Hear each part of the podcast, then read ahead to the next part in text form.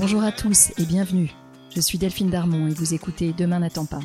Dans ce podcast, nous discuterons à bâton rompu, à cœur ouvert, avec des hommes et des femmes qui travaillent à rendre le monde un peu meilleur.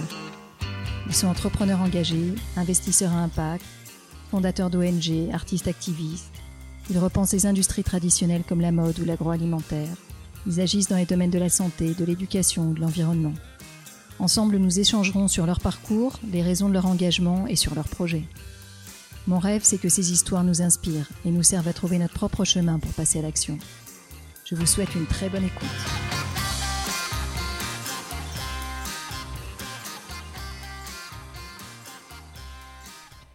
C'est déjà la fin de l'été et la reprise pointe le bout de son nez. C'est bientôt l'heure de la toute nouvelle saison de Demain n'attend pas, mais avant de nous retrouver avec des sujets passionnants, je vous propose de découvrir le podcast Basilic. Bonjour et bienvenue. Je suis Jeanne et vous écoutez Basilic, le podcast indépendant consacré à l'environnement et aux initiatives positives. Depuis 2017, je donne la parole à celles et ceux qui façonnent le monde de demain. Dans ce podcast, on parle d'écologie, bien sûr, d'activisme, d'entrepreneuriat, de bénévolat. Mais avant tout, on écoute. On écoute les invités nous raconter leur parcours, leurs projets et surtout leurs rêves. Si vous faites partie des fidèles auditeurs et auditrices, n'hésitez pas à laisser un commentaire et des étoiles sur la plateforme d'Apple Podcast. C'est la meilleure façon de soutenir mon travail. Vous pouvez aussi me rejoindre sur les réseaux sociaux, at Basilic Podcast. Et maintenant, place à l'épisode de la semaine. Belle écoute à tous! Cette semaine, j'ai tendu mon micro à Paloma Moritz. Elle est la responsable du pôle écologie du média Blast avec Paloma, nous discutons bien évidemment de l'actualité, de la place de l'écologie dans les médias, mais également du rôle que les journalistes ont à jouer. Et nous essayons de comprendre pourquoi l'écologie, le dérèglement climatique, les rapports du GIEC, le changement climatique ne sont pas mis davantage en avant dans les journaux télévisés, la presse, les grandes matinales radio J'espère que cet épisode vous plaira, je suis ravie d'avoir pu recevoir Paloma à mon micro. Je vous conseille vivement de suivre son travail et de visionner ses vidéos sur YouTube. Tous les liens seront dans la barre de description. Je ne vous en dis pas plus et je vous laisse écouter l'épisode. Bonne écoute à vous. Salut Paloma Salut Comment vas-tu? Ça va, je suis un peu fatiguée mais ça va Je suis ravie de te recevoir euh, au micro de Basilic. Est-ce que tu peux commencer par te présenter, s'il te plaît? Alors, euh, donc je m'appelle Paloma Moritz, j'ai 30 ans et euh, je suis réalisatrice, mais aussi journaliste. donc à l'origine, je viens plutôt du reportage et du documentaire. J'ai travaillé pendant 4 ans pour un média indépendant qui s'appelle Spicy, pour lequel j'ai beaucoup couvert les questions démocratiques, les questions liées aux droits des femmes, aux violences faites aux femmes particulièrement, et puis aussi quand même pas mal l'écologie. et euh, et, puis après, bon, j'ai fait pas mal d'autres, euh, choses, mais euh, là, depuis presque un an et demi, je suis responsable du pôle écologie du média indépendant Blast. Est-ce que tu peux nous en dire un peu plus sur Blast, nous présenter ce média? Parce que c'est encore un tout jeune média, donc peut-être que certains auditeurs et auditrices ne connaissent pas. Bien sûr. Alors, euh, bah, Blast, on s'est, euh, on s'est lancé en mars 2021 avec une campagne de financement participatif euh, sur KissKissBankBank. On a levé près d'un million d'euros, ce qui était quand même assez inattendu. Et, et, en fait, notre, notre idée, c'est vraiment de proposer un autre regard sur l'actualité, de faire vraiment un pari sur l'intelligence des citoyennes et des citoyens à travers nos contenus, de proposer une alternative en fait à BFM TV, euh, CNews et de venir concurrencer en fait euh, euh, tous ces tous ces médias là qui bah, pour nous ne posent pas forcément les, bons regards sur l'actualité ou ne traitent pas assez certains sujets. Et, aujourd'hui, on a plus de 500 000 abonnés sur notre chaîne YouTube et on a une audience qui est de plus en plus importante, de plus en plus de personnes qui nous soutiennent. Donc ça prouve en fait qu'il y avait vraiment une demande pour cette, cette, autre manière de faire du journalisme, de traiter l'actualité et l'information et, et, de aussi mettre en perspective le monde de, de, qui est de plus en plus euh, complexe dans lequel on vit. C'est un média euh, en ligne pour l'instant c'est un média, donc on a un site internet euh, mhm. qui, sur lequel sont publiés la plupart de nos articles et surtout nos enquêtes. et surtout, et après, sinon, on a principalement une chaîne YouTube sur laquelle il y a un certain nombre de playlists, donc sur l'économie, l'écologie, la politique, et sur lesquelles vous pouvez retrouver bah, à peu près tous nos contenus. Voilà. Et donc toi, tu le disais, tu t'occupes du pôle écologie. Mhm. Avant qu'on s'intéresse vraiment à ton travail que tu fais euh, de manière très professionnelle avec des vraies enquêtes approfondies, c'est très agréable à lire ou à regarder. J'aimerais déjà qu'on s'intéresse à l'écologie dans les médias plus traditionnels, ceux que tu as cités, mais pas que. Euh, quel est ton point de vue là-dessus? Est-ce que toi, tu te sentais frustré en tant que journaliste sur les, les articles, les enquêtes qui étaient proposées, qui s'intéressaient à l'écologie, à la crise climatique qu'on traverse? Bah, en tant que journaliste et en tant que citoyenne euh, aussi, euh, je suis clairement frustrée par la manière euh, dont les médias traditionnels traitent de l'urgence écologique. En fait, il y, a un double problème. Il y a un problème quantitatif et un problème qualitatif. Pour commencer par le problème quantitatif, c'est que d'une certaine manière, les, médias ne parlent pas assez d'écologie, considèrent que c'est encore une sorte de rubrique plutôt que de regarder tous les sujets à l'aune de cette urgence écologique, comme ça devrait être le cas. Et, pour donner quelques exemples pour illustrer ça, euh, cette année, on a eu euh, le sixième rapport du GIEC, donc le groupe euh, intergouvernemental d'experts sur l'évolution du climat, qui, qui est sorti et qui est un rapport majeur. En fait, c'est le, rapport scientifique le plus important de notre époque. et eh bien, et ce rapport nous dit, en gros, que la situation est extrêmement alarmante, que il y a plus de 3,3 milliards de personnes qui aujourd'hui vivent dans des zones de danger, donc sont extrêmement vulnérables au dérèglement climatique, et que nous avons les solutions aujourd'hui pour réduire nos émissions et pour véritablement transformer notre société et qui ne manque plus que, euh, que, de, la, que de, la, finalement, de la volonté politique et qui présente ces solutions. Et, euh, et notamment les solutions aussi d'adaptation. Et, euh, en fait, bah, les trois volets de son ce rapport sont sortis a quelques mois d'écart. le premier est sorti le 9 août et à ce moment-là, les médias, les chaînes d'information en continu en ont parlé une heure sur 36. Et par exemple, et l'une des raisons, l'une des choses qui a éclipsé ce premier volet du, du sixième rapport du GIEC, c'était le transfert de Lionel Messi au PSG. et les deux, deuxièmes, les, les deux second volet sont sortis euh, pendant la campagne présidentielle, euh, au début de la guerre en Ukraine et ensuite vont en plein milieu de la campagne et pareil ont été totalement éclipsés par les médias. Et en fait, pour moi, ça c'est un exemple vraiment emblématique parce que on, parle ici, euh, voilà, d'un rapport qui devrait provoquer un sursaut général. On, ça, on devrait en parler sur tous les plateaux télé, se dire ok, on a, on a une urgence absolue. Comment est-ce qu'on s'organise? On met tous les cerveaux sur le coup. on interroge tous les politiques là-dessus, notamment pendant la présidentielle.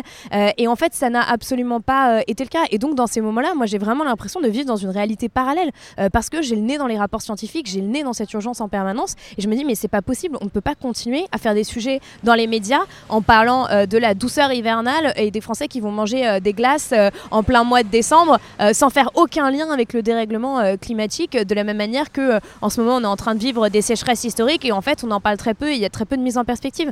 Et en fait c'est extrêmement dangereux parce que justement le GIEC le dit les médias traditionnels en fait ont un rôle fondamental à jouer dans la qu'a le public euh, du euh, changement climatique, mais aussi euh, dans les leviers d'action et leur volonté d'agir. Et, donc aujourd'hui, il y a vraiment une, révolution à opérer dans les médias, un changement de logiciel pour que ça change enfin à 360 degrés, parce que, parce que les, les, médias voilà, sont, sont un médiateur, ont besoin de vulgariser ces informations-là, et s'ils ne le font pas, bah, la population ne peut pas être prête et on ne peut pas avancer. Et donc, comment est-ce qu'on peut faire pour que les médias changent euh, de perspective, acceptent de traiter de ces sujets-là? Tu as mentionné euh, la sortie du rapport du GIEC. Je sais qu'il y a eu un mouvement quand même de la part de certains journalistes, euh, scientifiques qui ont alerté les médias, qui leur ont demandé d'accorder plus de temps. Est-ce que ça, c'est une solution? Comment est-ce qu'on fait? Pourquoi est-ce qu'ils n'en parlent pas autant? Des histoires d'argent, des histoires de financement, de sponsors Alors justement, je parlais aussi, euh, donc je parlais du problème quantitatif et il y a aussi le problème qualitatif, c'est-à-dire qu'en fait, la plupart euh, des euh, journalistes aujourd'hui ne sont pas formés sur l'urgence écologique, ce qui est un problème, surtout pour des journalistes, par exemple, qui vont animer des grandes matinales, donc qui ont une responsabilité immense, ou qui sont très souvent sur les chaînes d'information en continu, en présentateur, en présentatrice. Ça, c'est vraiment un problème systémique, c'est-à-dire qu'il faut vraiment repenser à la fois la façon dont on forme euh, dans les écoles de journalisme, euh, justement, et d'avoir vraiment un socle commun euh, sur l'urgence écologique qui permette de comprendre. Ça, c'est une première chose. Et ensuite, il faut aussi une forme de, formation continue dans les rédactions. et sur la question qualitative, il y a aussi une nécessité pour la plupart des journalistes de comprendre que cette question de l'urgence écologique est une question transversale et qu'on ne peut pas parler d'urgence écologique sans parler d'inégalité sociale, sans parler de discrimination. et, encore une fois aussi, et ça c'est encore un autre problème, euh, c'est qu'on a tendance, quand les médias en parlent, ils ne parlent que de climat. Euh, euh, et, ce qu'il faut bien comprendre, c'est qu'en fait, on a neuf limites planétaires. Donc les limites planétaires, ce sont les limites à ne pas dépasser pour, en gros, préserver les conditions dans lesquelles l'humanité a pu se développer. Rien que ça. eh bien, on en a déjà dépassé 6. et le climat n'est qu'une des limites planétaires. Donc il faut se situer dans ce cadre-là aussi. cette urgence écologique, elle, elle vient toucher à, à l'extinction de la biodiversité, elle vient toucher aussi à des questions démocratiques. Et donc tout ça, ça doit être traité. Donc un journaliste, par exemple, qui est spécialisé dans l'économie, peut tout à fait parler d'écologie en permanence. Et par exemple, chez Blast, nous, c'est vraiment quelque chose qu'on essaie de faire euh, avec euh, Salomé Saké, euh, où on va souvent discuter en se disant, on a reçu un, livre, par exemple, qui est le même, et on se dit, ok, est-ce que c'est toi qui le fais, est-ce que c'est moi Et en tant que responsable du pôle économie, bah, ça peut arriver à Salomé Saké de faire des sujets sur l'écologie, sur la finance verte, parce que justement, c'est un sujet transversal, et que moi, de toute façon, je ne peux pas non plus tout traiter, et que j'essaie de, traiter un maximum de choses. Donc, je pense que les solutions aujourd'hui, c'est vraiment d'opérer ce changement systémique euh, euh, euh, dans les médias, c'est aussi de donner plus de temps aux journalistes parce que c'est des, des, sujets qui nécessitent du temps et de repenser notre rapport à l'information. Et le problème, c'est que l'expansion des chaînes d'information en continu n'aide pas du tout à ça parce qu'il faut tout le temps quelque chose à se mettre sous la dent, qu'il y a un peu cette idée que l'écologie ne va pas faire d'audience. Enfin, c'est extrêmement complexe, mais, mais je pense qu'il y, y, a un certain nombre de solutions là qui sont sur la table et nous, on travaille avec plusieurs médias indépendants là à mettre en place en fait une charte pour une nouvelle écologie médiatique euh, qui, euh, qui, aura vocation à circuler euh, en gros bah, chez tous nos confrères, tous nos consoeurs, pour leur donner des clés pour bien traiter cette, cette urgence. Et, et, je pense que oui, la première chose, c'est la formation. Et c'est par exemple de faire une fresque du climat ou une fresque de la biodiversité dans, dans sa rédaction pour, pour être sûr que tout le monde a à peu près au moins les bases. Quoi. Parce qu'aujourd'hui, tu le disais, certains journalistes ou certaines journalistes n'ont pas forcément ces bases-là. C'est pas quelque chose qui est enseigné, par exemple, en école de journalisme. Exactement. Et puis surtout, en fait, ils ont tendance à avoir une pensée très en silo. Euh, on l'a vu pendant cette campagne présidentielle. Euh, au mieux, le sujet climat, enfin le, climat a occupé 5% euh, du temps médiatique pendant cette présidentielle. Et au moment où le deuxième volet du sixième rapport du GIEC est sorti, c'était 1,2% cette semaine-là. Donc c'est complètement hallucinant. Et, et en fait, en réalité, les, les, journalistes, donc pendant la présidentielle, ne posait pas de questions aux candidats euh, sur l'urgence écologique. Euh, et c'est l'une des raisons pour lesquelles on a organisé le débat du siècle. Et, euh, et, en fait, souvent, c'était les auditeurs qui, à la fin, appelaient et posaient les questions. Donc, heureusement qu'ils qui, qui tenaient leur rôle. Ou parfois, ça allait être Ah oui, on a notre spécialiste environnement qui va venir poser une question. Et souvent, en fait, on n'a parlé que d'énergie et on n'a pas parlé d'écologie de façon générale. Et ça, c'est extrêmement alarmant quand on se dit que, en fait, on est quand même en train de décider de la personne qui va diriger le pays pendant les cinq prochaines années et qu'on sait que en fait, euh, bah, la, politique climatique de la France va être déterminante euh, justement sur ce quinquennat, euh, on peut pas mettre de côté ce sujet. Hmm. Et pourtant, c'est exactement ce qui a été fait parce que justement, les, journalistes se disent oui, c'est un sujet parmi d'autres, mais quand même, c'est très important qu'on parle du voile, de l'immigration, de, de l'insécurité. Enfin, c'est dingue en fait de voir aussi la hiérarchie qu'on met dans les sujets. Mais justement, tu l'as dit, les auditeurs et les auditrices sont appelés parfois, les radios, etc., pour poser ces questions euh, engagées. C'est quand même hallucinant que je trouve hein, que les journalistes n'aient pas réussi à prendre le recul en se disant, mais finalement, si on nous pose des questions, c'est qu'il y a un intérêt. Mmh. Après l'organisation du débat du siècle, on aurait pu se dire qu'il y allait avoir un, un renversement total et que les questions allaient changer. Et au final, non alors en fait, en réalité, on peut. Alors c'est toujours un peu le, truc. Hein, on peut voir le verre à moitié vide ou le verre à moitié plein. Mais après le débat du siècle, déjà moi j'ai été très étonnée de toutes les reprises médiatiques qu'on a eues. On a vraiment eu des articles partout. Euh, ensuite, euh, il y a quand même eu pendant euh, le, débat entre Emmanuel Macron et Marine Le Pen, Gilles Boulot et La Salamé qui ont mis en avant le fait qu'ils allaient parler d'écologie. Après, c'était aussi de façon très caricaturale, c'est-à-dire que Gilles Boulot a introduit le propos en disant nous allons parler d'environnement parce que c'est une angoisse pour les jeunes aujourd'hui. non, excuse-moi, en fait c'est une angoisse pour tout le monde. et ensuite, ils n'y ont consacré que 18 minutes sur 2h49, ce qui n'est vraiment pas du tout, pas du tout assez. et puis il n'y a pas eu de vraiment de contradiction et ça s'est quand même largement bah, réduit euh, aux questions énergétiques, ce qui est encore une fois euh, très problématique. Et là encore, il n'y a pas eu de transversalité non plus. Après, il n'y a pas eu de transversalité mm. du tout, euh, de se dire bon, bah, on va essayer de parler euh, justement au, fil de ce débat euh, de l'urgence écologique va être un fil rouge qui va nous guider, absolument pas. et, et, le, après, je pense que c'est quand même un peu en train de changer, c'est-à-dire que moi là ces derniers temps, ça m'est arrivé d'être invité sur plusieurs plateaux télé et je vois que les journalistes en fait on commence à comprendre que c'est un problème et, ça m'est arrivé même par exemple sur France 5 d'en discuter en off après en disant mais arrêtez d'appeler ça une émission verte En fait, toutes vos émissions devraient être vertes en quelque sorte. Et, vous pourriez aussi poser des questions sur l'urgence écologique à des personnes qui ne s'y attendent pas euh, ou qui ne sont pas des spécialistes de la question, parce qu'en fait, ça irrigue absolument tous les sujets.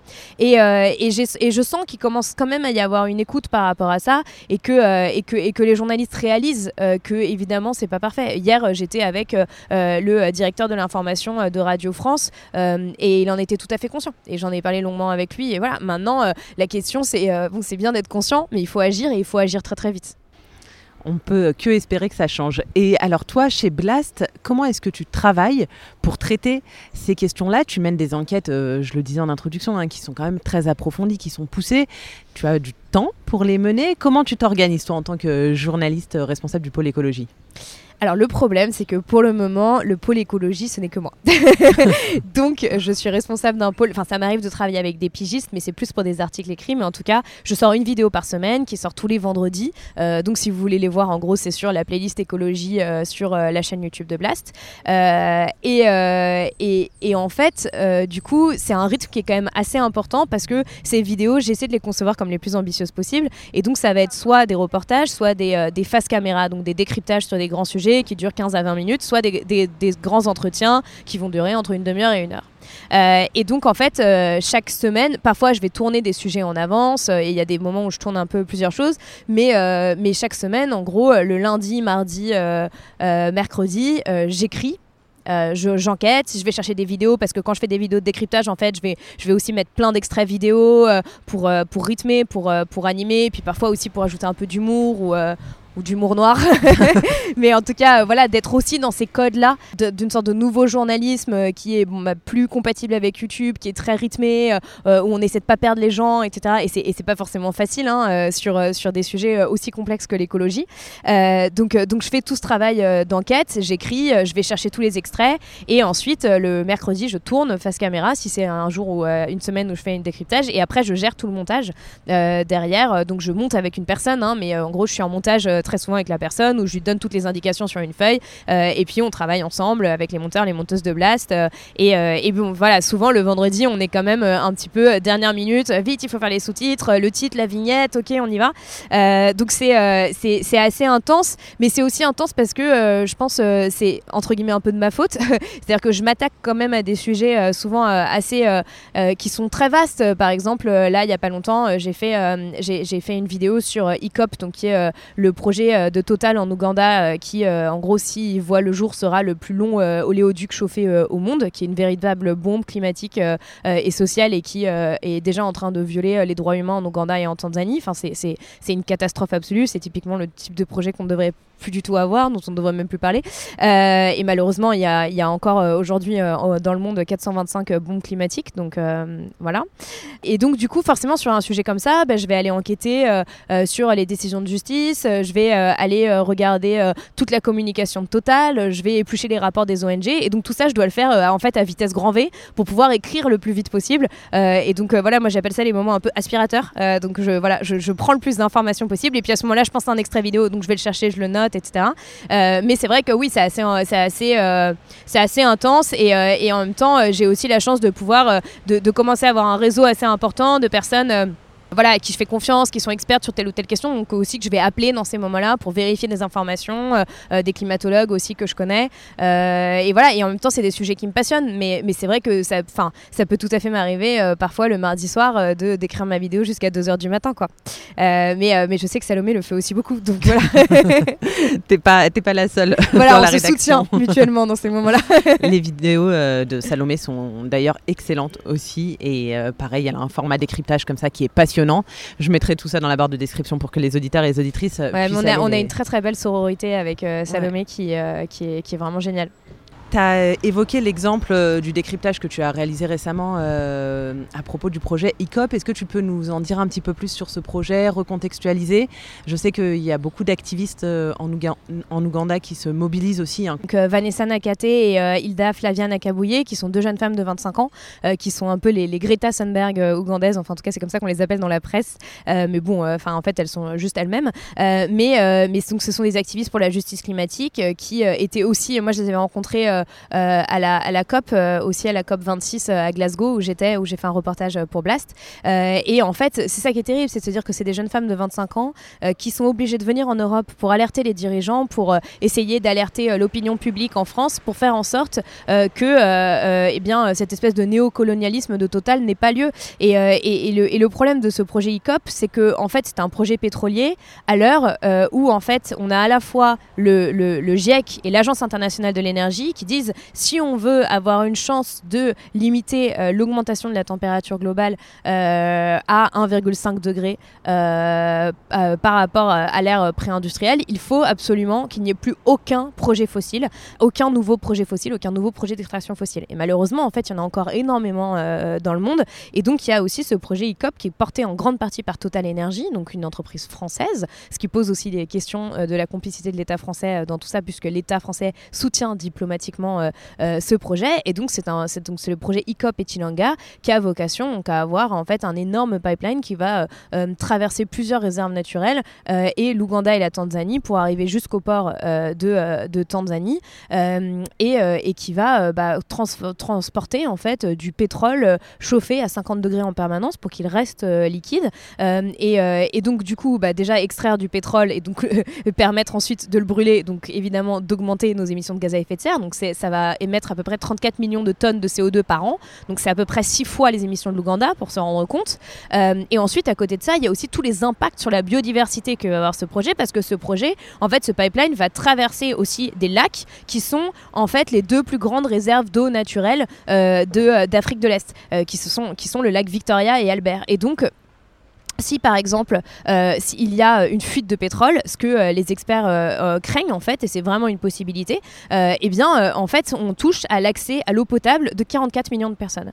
Et, et, tout ça est fait en fait dans une forme de silence. Et c'est vrai qu'il peut y avoir ce côté, là pour le moment par exemple la vidéo elle fait pas des millions de vues clairement. Et, je sais que c'est aussi parce que les gens se disent oui bon c'est en Afrique de l'Est, c'est un mmh. projet pétrolier, ça me paraît très très loin mmh. tout ça. Et en fait il faut vraiment commencer à s'intéresser à ces projets-là parce que si on n'arrête pas ces bombe climatique, on n'arrivera pas à, en fait à réduire l'augmentation euh, de la température globale. Et, aujourd'hui, euh, c'est vrai que je pense que pour beaucoup de gens, la différence entre 1,5 2 degrés, c'est pas très très clair, mais il faut bien se rendre compte que tous les scientifiques disent que si on dépasse les 1,5 degrés de réchauffement, en fait, on entre dans une zone d'incertitude euh, parce que on va, il va y avoir de plus en plus de points de bascule qui vont s'accumuler les uns avec les autres. et on le voit en fait déjà aujourd'hui. On est à 1,1 degré de réchauffement. Notre monde aujourd'hui, par rapport au monde des années 2000 où on était à 0,9 degré de réchauffement, donc la différence n'est pas énorme, est totalement différent. Euh, le, futur est déjà là. Euh, on est en plein mois de mai. Aujourd'hui, euh, cette nuit, ça a été la nuit la plus douce jamais enregistrée pour un mois de mai en France. On a des températures records.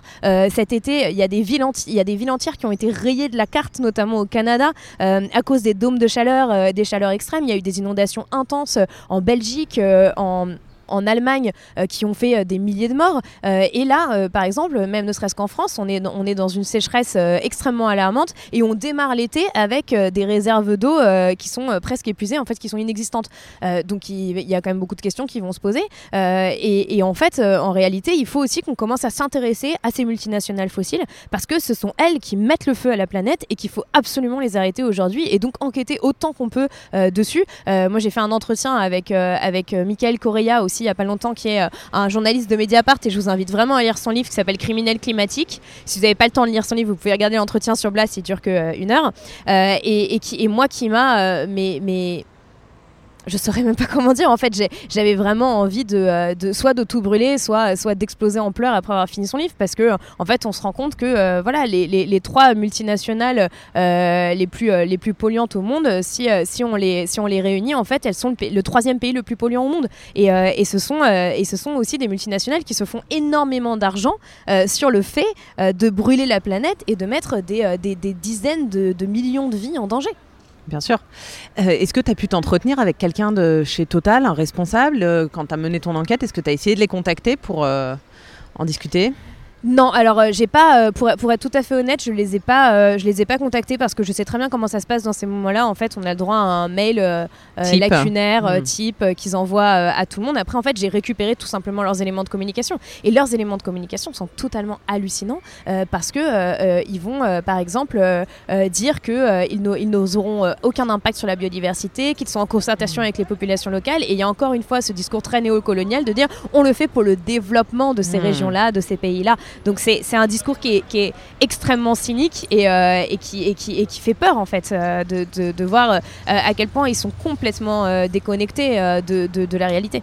Il y a un procès en cours euh, mm. qui a été euh, lancé par euh, notamment les Amis de la Terre et, aussi des, des, ONG ougandaises. et pour le moment, en fait, ils se sont pourvus en cassation, donc on n'a pas du tout, on n'a pas du tout les, résultats. Mais en fait, ce, procès se basait sur la loi sur le devoir de vigilance des multinationales. Et en fait, c'est une loi qui est, qui est très contraignante pour que les multinationales respectent les droits humains et, et, respectent aussi bah, la planète quoi, et la biodiversité. le problème, c'est qu'en fait, aujourd'hui en France, il y a très peu de contrôle euh, parce que l'inspection générale du travail euh, euh, est aussi bah, débordée et ils sont, ils sont complètement sous-staffés.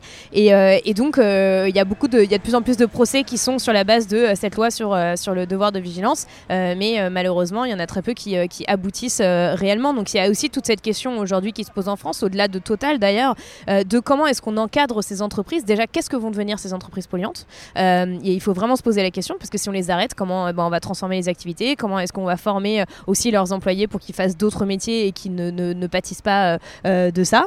Euh, et, et, ensuite, il y a toute la, question de bah, comment est-ce qu'en fait on fait en sorte que les entreprises françaises soient sur la trajectoire de l'accord de Paris. et aujourd'hui, il n'y a absolument rien en fait qui est prévu pour ça, pour contraindre les entreprises. Et pendant la pandémie de Covid-19, on a eu un plan de relance qui a donné des milliards, notamment à des secteurs extrêmement polluants comme le secteur aérien, sans aucune contrepartie sociale ou environnementale. Et ça, c'est plus possible.